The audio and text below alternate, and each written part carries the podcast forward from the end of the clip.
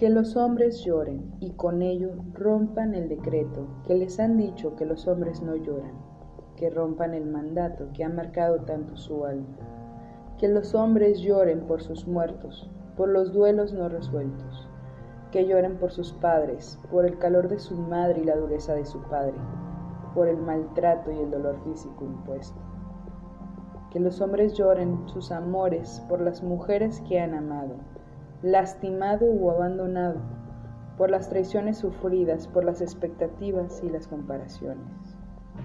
Que los hombres lloren, que se quiten la coraza, que no lloren a escondidas, avergonzados, que lloren frente a nosotras, frente a sus hijos, frente al mundo, que lloren el dolor no permitido cuando les arrancan a sus hijos, cuando no les permiten llegar a sus corazones.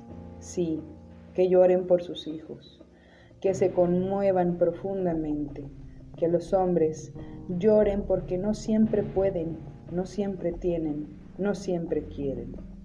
La fuerza se acaba, el dinero no alcanza y los amigos fallan.